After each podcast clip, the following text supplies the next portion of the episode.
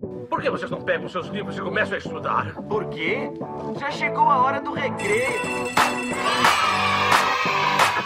Como surgiu o podcast? Tirar uma soneca depois do estudo, porque não dá pra fazer cócegas em si mesmo. Intervalo inteligente.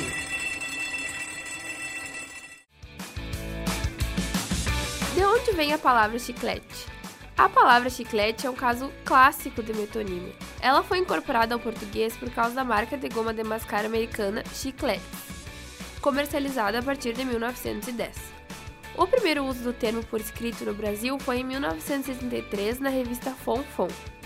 O curioso é de onde a marca tirou o nome. Ele veio do termo hispânico chicle, que chegou nos Estados Unidos via México no século XIX.